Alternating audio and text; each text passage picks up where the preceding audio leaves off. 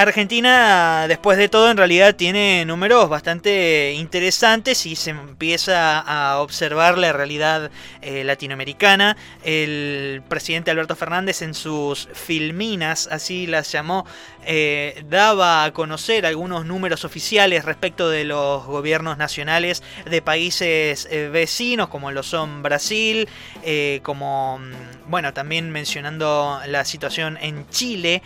Pero hay algo, hay algunas situaciones que no se están mencionando dentro de este marco que es por ejemplo la situación en Ecuador, eh, donde mm, el escenario es verdaderamente dantesco y bueno, ni hablar eh, de, bueno, en Estados Unidos, eh, cómo se está dando también la, la, situación, convirtiéndose en el nuevo epicentro mundial de la, de la pandemia porque por supuesto no podía ser de otra forma, se quieren llevar hasta, hasta en eso los mejores en números o, al menos el protagonismo. Y para hablar de, esta situación queríamos conversar un rato con Nicolás Castelli, que es eh, periodista de Notas Periodismo Popular, eh, que es especialista en término, en, perdón, en eh, lo que es periodismo internacional y fundamentalmente la región latinoamericana y que ha tenido la gentileza de atendernos. Nicolás, muy buenos días. Manuel Parola te saluda, ¿cómo estás?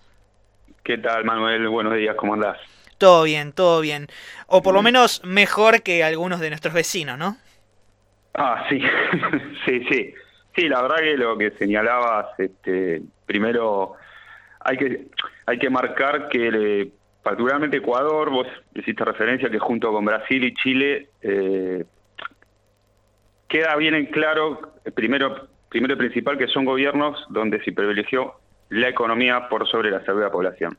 Y, pero no solo eso, que es lo más notorio que uno puede hacer, pero además son países que venían en crisis y que en este momento se agudizaron, producto de la pandemia. En el caso de Ecuador, como vos decías, la situación es dramática en el sentido que es el segundo país con más infectados en la región, pero a la vez es el que tiene más infectados per cápita. O sea, ¿cómo es eso posible? Y en las situaciones de, Guayaquil, que recién este se hace poco se pudo ver en las noticias que, nada, es un colapso con muertos en las calles, tuvieron que repartir este ataúdes de cartón porque el, colapso fue total, pero ¿por qué decía que por qué pasó esto?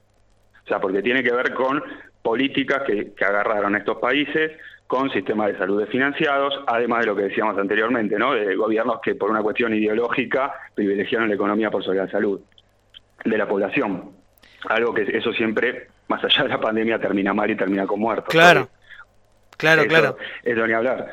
Este, además, en el caso de Ecuador, que ya sabemos que el octubre del año pasado tuvo, bueno, estos nueve días de la rebelión, eh, donde se puso el jaque el gobierno de Lenín Moreno porque quiso aplicar un paquete de medidas de ajuste brutal y, digamos, de todos los sectores, de, los sectores indígenas hasta los estudiantes, digamos, la sociedad entera salió a la calle, hubo nueve días, hubo una represión salvaje, etcétera, etcétera. Sí, Nicolás, un gobierno que ya venía, sí. Ni, digámoslo con nombres mm. y apellidos también, las recetas que estaba llevando adelante Lenín Moreno y que en un momento, dada la virulencia de las manifestaciones populares que se dieron en, en la ciudad, eh, y que hicieron que él se retirara de la capital son nada más y nada menos que las recetas brindadas por el Fondo Monetario Internacional que le dieron a él un, un préstamo, no recuerdo bien el monto, pero bueno, era exorbitante como estamos acostumbrados y que estuvo acompañado con eh, algunas restricciones como lo fue la elevación del precio de los combustibles, que llevó a la explosión social. Exactamente, exactamente. Fue tal cual como vos decís, era un monto de algo de 4 mil millones, un primer préstamo, eh, que es algo similar que viene pasando también hace por lo menos un año o dos en Haití, que no se habla mucho, este, pero son es, es un paquete de medidas que en nuestra región es calcado, básicamente. Nosotros también lo, lo sufrimos de alguna medida durante los cuatro años pasados de macrismo, lo está llevando a posiciones extremas este, Brasil y bueno, ni hablar en Chile lo que pasó y lo que está viviendo no todo, todo, todo, el año pasado desde que estalló digamos la, rebelión claro. este, que, que puso en, en jaque a, Piñera pero vos fijate que hoy tenés Ecuador también este, digamos se negó a tomar las medidas frente a la pandemia digamos medidas, digamos, un poco más drásticas. Igual que Brasil, igual que en Chile. Vos en Chile hoy tenés que Piñera todavía dice que la, cuarentena total es insostenible. Incluso recién ahora estaba, justamente estaba preparando una noticia donde están cuentas los muertos por este, por, eh, por, el, por el coronavirus como recuperados porque no contagian. Mentira. Están haciendo eso. Mentira. No, te juro por Dios. Algo había leído al respecto, pero realmente no había entendido bien cómo se estaba dando el tema. O sea que ellos están contando a, a los, a las personas que han fallecido por coronavirus como, como recuperados. Exactamente. ¡Qué delirio! o sea, a ver, uno, a ver, uno se ríe, pero en realidad es verdaderamente trágico y hasta, a ver, te diría que es aberrante, porque e, esto se da, recordemos, en una situación, en un contexto de explosión social, de destrucción del entramado social, en donde las personas no han dejado de ir a la calle y verdaderamente no les interesa el coronavirus porque tienen más, más miedo de morir eh, por un tiro en la nuca de un carabinero que por infectarse de coronavirus. Exactamente. Situación que además no afloja desde hace... Eh, recordame cuándo había iniciado la explosión chilena, aproximadamente en septiembre, si mal no recuerdo, ¿no? Sí, en septiembre del año pasado.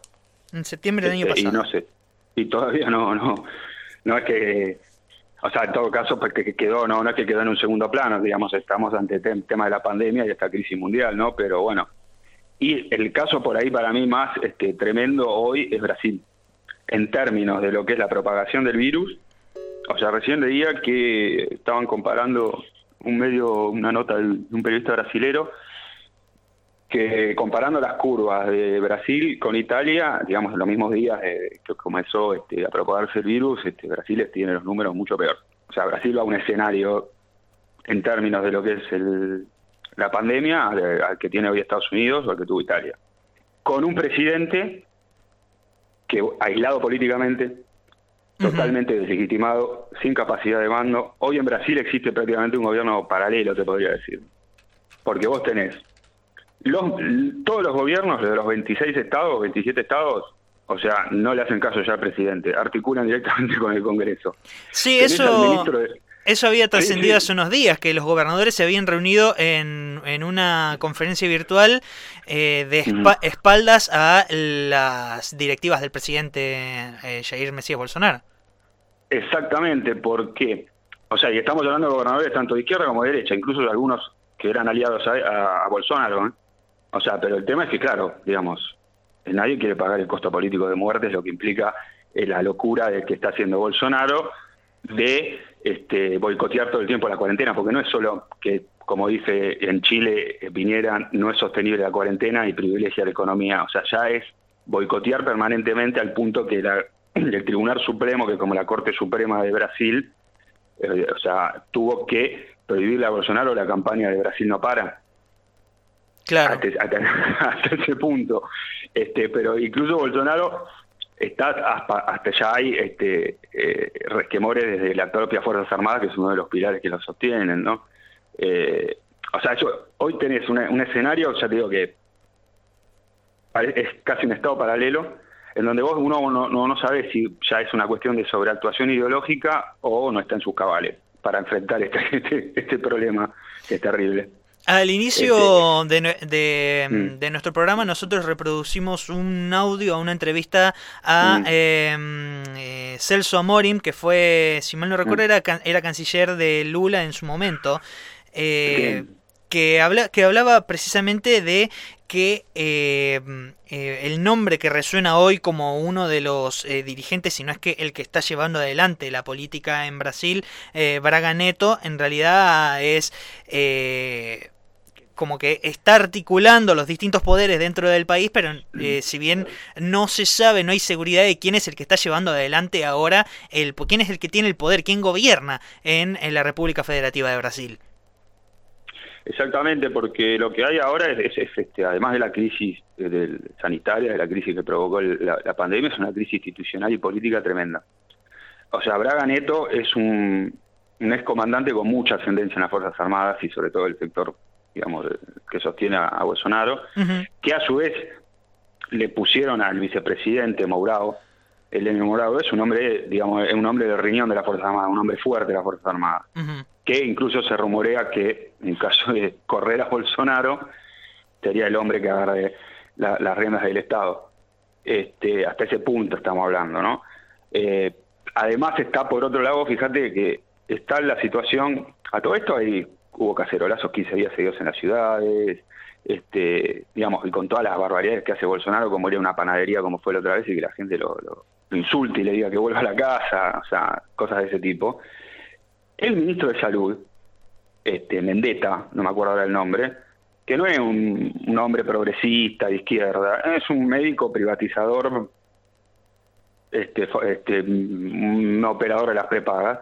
Sí, que viene, que viene del riñón de, de, la ideología de Jair Mesías Bolsonaro, ¿no? De... Exactamente, pero es un hombre que está, digamos, no haciéndole caso al presidente y tomando las medidas que, que, por lo menos recomienda la Organización Mundial de la Salud y tiene hoy este, casi el 80% de imagen positiva por sobre el presidente. Entonces, eh, eh, a Brasil está en esa situación.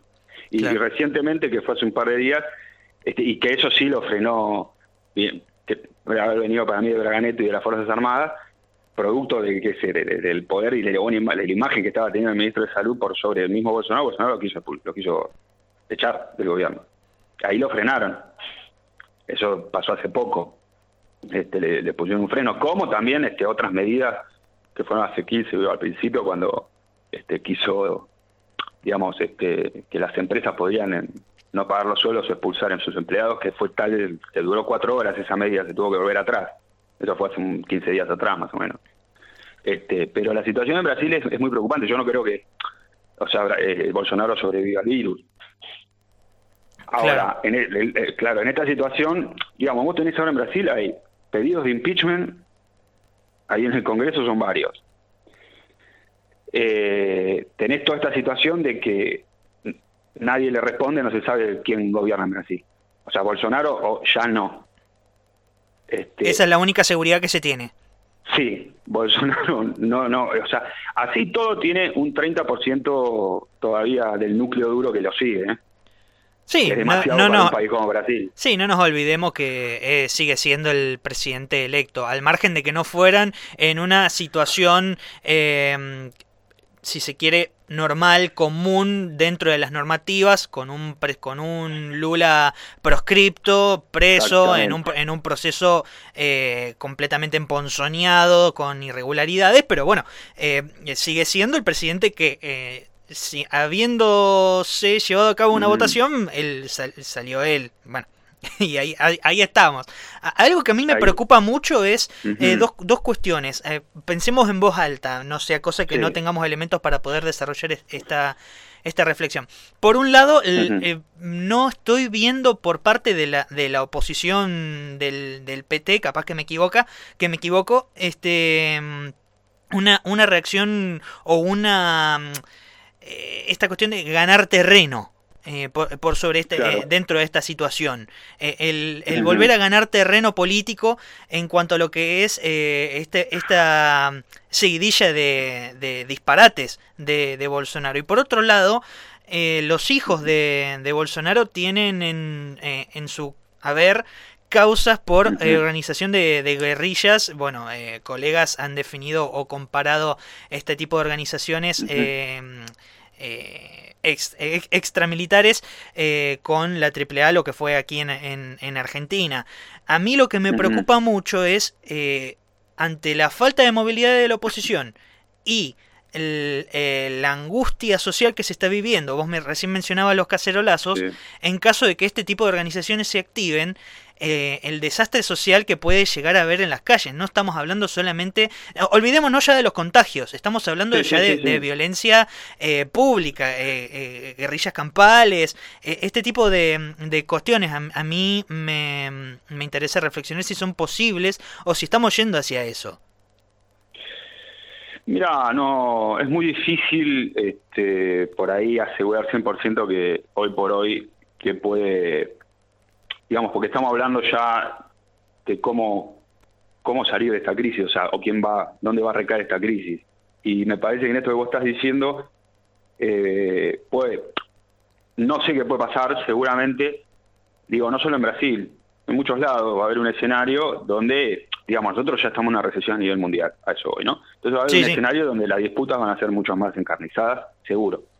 O sea, nosotros estamos hoy por hoy, en, vamos, en una recesión mundial, a una crisis económica mundial que no sé, no, no, se sabe todavía de, qué, proporciones y la magnitud que puede llegar a tener. Se habla incluso superior a la, crisis del, 30, de la caída de Wall Street. Estamos hablando de que las principales economías del mundo, o sea, ya están en recesión. O sea, se va o sea, acá en Argentina nosotros estamos hablando de 3, 4, 5, puntos de caída del PBI. Una locura. O sea, se está hablando de la cantidad de, desempleo y pobreza que va, va, va a venir después de esto. Entonces ahí que, pueda, que, estas cuestiones empiecen a activarse y sí, yo en ese sentido no soy fatalista ni tanto, ni en lo pesimista ni en lo optimista. O sea, no es que vamos a un escenario, viste, como esto que está en disputa entre los filósofos, hay, viste, posiciones encontradas. No, de acá no salimos comunistas ni en pedo, perdóname lo, lo, poco académico de la expresión. Sí, tampoco creo que para también asegurar que vamos a un mundo una posapocalíptico, una cosa así, una Sí, sí, gran hermanesco, una cosa así, como decía Will Chung Han, de, de, este eh, estado policíaco digital. Exactamente. Yo creo que va, va, a estar en disputa esa cuestión y puede ser que obviamente las posiciones extremas como, como Bolsonaro, o sea, eh, van a van a responder también, como ya están respondiendo. Vos fíjate que este, lo que pasó en, pasa en Estados Unidos con el bloqueo de Venezuela, en Ecuador mismo, de repente salió la sentencia con esa causa mediática de los sobornos a Correa y lo condenaron a ocho años, pero sobre todo, sobre todo lo que está haciendo Estados Unidos, ¿no? O sea, lanzó esta una operación este, militar activando la cuarta flota sobre Venezuela este, en plena pandemia, acusando el terrorismo como una manera, ¿no? De, empezar a, esquivar, a desviar la atención, el foco de la crisis y de alguna manera también dando terreno hacia esa disputa que se viene, ¿no? Claro, sí, sí. Aparte, eh, se están, mm. es como decís, en realidad se están resguardando mm. hacia lo que, hacia el pos. Una vez terminado todo esto, las discusiones políticas se van a reanudar en términos de lo que ya se estaba dando. Eh, más Estado, Estado más fuerte o un Estado que lo único que resguarde sean las relaciones económicas. En este sentido, entonces ahí aparece un Trump eh, que mm si bien tengo entendido que las eh, disposiciones constitucionales de Estados Unidos no le permiten hacer como aquí en Argentina un, decreto nacional de eh, todo el mundo a su casa y que nadie sale, eh, sino más bien recomendaciones, acá lo que se e, este tipo de modelos lo que resguarda es la, la cuestión económica, que se siga moviendo, el, eh, que el, capital no, no, no se congele y después este, aquellas aquellos modelos que lo que respaldan es un Estado más fuerte o una mayor presencia estatal o gubernamental dentro de los distintos em, focos, como por ejemplo en Venezuela se hace mucho hincapié en, en las cuestiones comunales, eh, acá en Argentina ahora se están dando algunas, eh, se están relegando los controles, recién estábamos hablando con un concejal de aquí de Rosario, algunas fiscalizaciones hacia los estados municipales, mayor presencia regional, em, eh, es verdaderamente una disputa entre distintos modelos que hoy está congelada, pero después se va a volver a dar. Y sí, exactamente, porque... Por eso eh, el impeachment, no el, no el impeachment, es eh, estos, esta, este juicio que se le hizo a, Correa y que ahora está proscrito por 25 años para la carrera política. Claro, me había, me había olvidado de mencionar eso, que además lo proscribieron. Igual se tiene que ratificar ese fallo pero sí, además este, lo, condenaron, este, además de la condena de ocho años, a él y a 11 funcionarios más de su gobierno, su vicepresidente y otro más, que era por una causa que es muy similar a la de los cuadernos acá. Pero una causa muy mediática que surgió desde los medios y tenía que ver con, con aportes, supuestos aportes clandestinos de empresarios a su reelección 2013. Ah, otra, este, otra que, eh, que Lula con el, sí. con el triplex. Sí, sí, sí, es, clara, es claramente un, digamos, este, un loafer, ¿no? Digamos, sí, que parece, viste, más o menos la misma receta. Bueno, la receta del FMI es más o menos igual, la del loafer más o menos en la región y en los distintos países va siendo más o menos parecida o en algunos casos hasta muy muy similar. Claro, las causas son eh, básicamente los mismos en los mismos pasos. Eh, por eso uno también lo afirma con, con casi como diciendo, sí, sí, es tal cual. Eh, no, no es porque uno si, se tenga toda la data o, ciegamente crea en eso, sino que verdaderamente es se le ven las costuras, es, es muy evidente. Exactamente, lo que exactamente, se le ven las costuras. Sí, sí, pero nada, o sea, vos fíjate que, que eh, este, eh, obviamente que la actitud va a ser mucho más agresiva, porque también tengo que tener en cuenta cuando las crisis son, yo creo que esto que, que hablábamos recién, de eh, la disputa y esto del día después, o sea, las crisis también a veces son oportunidades, ¿no? Y, pero la oportunidad también es para todo. Claro. Para, los, para los pueblos y para el capital, y que se puede poner mucho más agresivo. Sí, tal cual. Este, mucho más agresivo. Como ya lo, o sea, los poderes económicos concentrados cuando empiezan a, estar en decadencia, o sea, porque también este si, hablamos también en términos más geopolíticos, también hay, recién salió una nota de Kissinger, el Henry Kissinger, no que no es un tipo, digamos, sabemos quién es, este fue un hombre que trae secretario de Estados, de, Estados Unidos durante años. Sí, sí, no es amigo de Fidel Castro, digamos. No, no, es. Pero, pero, planteaba que el fin de la hegemonía estadounidense en el mundo. Sí, que en realidad es algo que, que viene hablando, que viene hablándose hace largo rato. Por ejemplo, Atilio Borón en su libro eh, América Latina de Geopolítica del Imperialismo plantea esto justamente, la finalización o la caída de lo que él denomina la Roma americana como poder único y encabezador del mundo. Exacto, exactamente. Que como vos decías, este, son o sea, elementos que vienen en crisis que en este momento se saudizan. En este momento de pandemia se saudizan y el escenario, bueno, no sabemos bien cuál puede ser, pero sí que va a ser de disputa, yo me arrimo a decir, muy mucho más encarnizada de lo que estamos acostumbrados. Sí, por eso yo... también... Eh, perdón, perdón. Sí, sí. Que no, no, que digo que nosotros también lo vamos a vivir acá. O sea, si vos pensás eh, también cómo venía el gobierno de Alberto, o sea, eh, la pandemia eh, es un cambio de escenario total hacia el programa que tenía pensado el gobierno antes de que esto surgiera y lo que va a pasar después. Sí, tal o sea, venía, el gobierno venía con una política clara de por lo menos salir de la crisis que dejó el macrismo, favoreciendo principalmente a los que están más abajo, hoy eso, hoy eso está absolutamente en disputa y va a estar en disputa fuerte. Sí, más teniendo en cuenta eh, varios elementos, entre ellos el, aumento de la imagen positiva del gobierno nacional y que hoy, hoy estamos hablando, o por lo menos la agenda trata de eso, de por un lado, los sobreprecios de los fideos de, de Arroyo de la semana pasada. Después que Alberto hizo un retweet sobre eh, Jonathan Viale donde le decían tal cosa. Em, y, y, después alguna otra pequeñez. A, mí realmente me parecen pequeñeces teniendo en cuenta el contexto. Eh, en fin, no, estamos hablando de em, eh, torres de, de, féretros en el parque, eh, no estamos hablando de eh, colapso del sistema sanitario, no estamos hablando de que nos están mm. robando respiradores en la frontera como si ocurre en, en los aeropuertos franceses. Eh, realmente yo creo que estamos em, en otra situación y que la...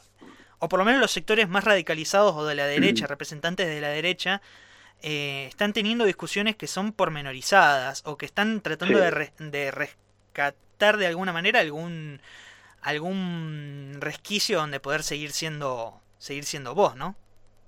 Sí, sí, sí, sí, seguramente. Lo que pasa es que yo creo que igual, obviamente, seguramente, yo creo igual la disputa también esta que hablamos de la salida de la crisis, la, pensar ya el, ¿qué es lo que se está discutiendo de ahora? Acá y en todos lados. Acá ya empezó el capital a marchar, a, el empresariado a marcar la cancha con lo de Techint, Coto, su, tuviste ahí nomás un cacerolazo para bajar el suelo de la política, viste, con cierto demagogia antipolítica. Y yo creo que a nivel regional la salida de para los sectores populares, digamos, la salida que, la mejor salida para ese lugar es, es obviamente la presencia del Estado y que ahora hay sobre todo esta idea de la presencia del Estado empieza a, a, hacer a volver a instalarse mucho en el sentido común de la gente entonces pero no es solo eso creo yo sino también este que el, los estados apoyen la organización popular. Es fundamental.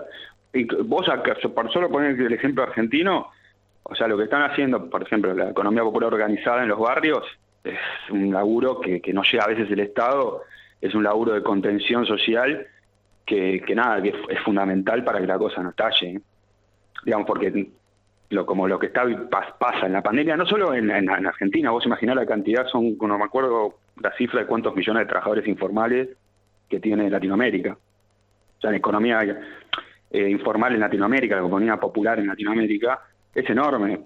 O sea, y, y compañeros de ese sector, que acá en Argentina representa un 30%, digamos, está organizado en un sindicato único en el mundo como el UTEP, este, ese, esos trabajadores no pueden, este, no tienen forma de parar, digamos.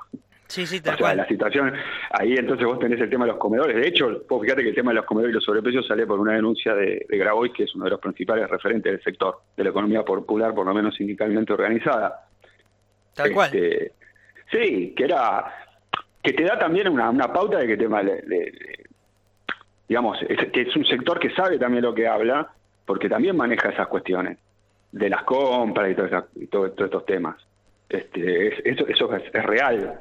Sí, yo creo, yo creo, Nicolás, y como para cerrar, sí. este, que si hay algo que no solamente la discusión internacional, sino también el, mm. el, contexto local y cómo se están dando las correlaciones de fuerza dentro de, de mm. nuestro país y en el mundo, que de esto se sale pura y exclusivamente con más política y con más presencia estatal y más discusiones de cómo se van a, da, a dar eh, las distintas... Eh, cómo, cómo se va a contener las, las distintas situaciones dentro de cada dentro de cada estado. Fíjate que Venezuela eh, hace casi 36 horas que no está registrando ni un solo caso nuevo. Y es más, sí. eh, alargó el, eh, la cuarentena obligatoria durante, eh, si mal no leí, son tres semanas más las que Maduro decretó uh -huh. la cuarentena. Y estamos hablando de un Estado que decretó el aislamiento obligatorio en todo el territorio nacional eh, casi una semana antes que, que Argentina y está teniendo resultados increíbles. No, sí, sí, ni hablar. Es que vos fíjate, Venezuela y el ejemplo cubano, y que hoy está siendo bastante visible en, mucha gente que por ahí no. De hecho, no te habla bien de Cuba, de socialismo de Venezuela, pero la realidad es que hoy Cuba, o sea, el rol que están teniendo en esta pandemia, o sea, no solo eh, potencias como Rusia y China y países como Cuba, eh, plantea, digamos, un futuro escenario donde la, no sabemos, pero la, geopolíticamente está cambiando un poco. Sí, sí, un, po un, poco, un poco, un poco va cambiando, no sabe, va un poco, un poco por lo menos muchísimo. Claro. Sí, fíjate que el rol, el, Estados Unidos está en una crisis interna que no puede manejar. Este, eh, solo Nueva York es un desastre, pero un desastre. O, o pasó a ser el país hoy a ver, con mayor infectados.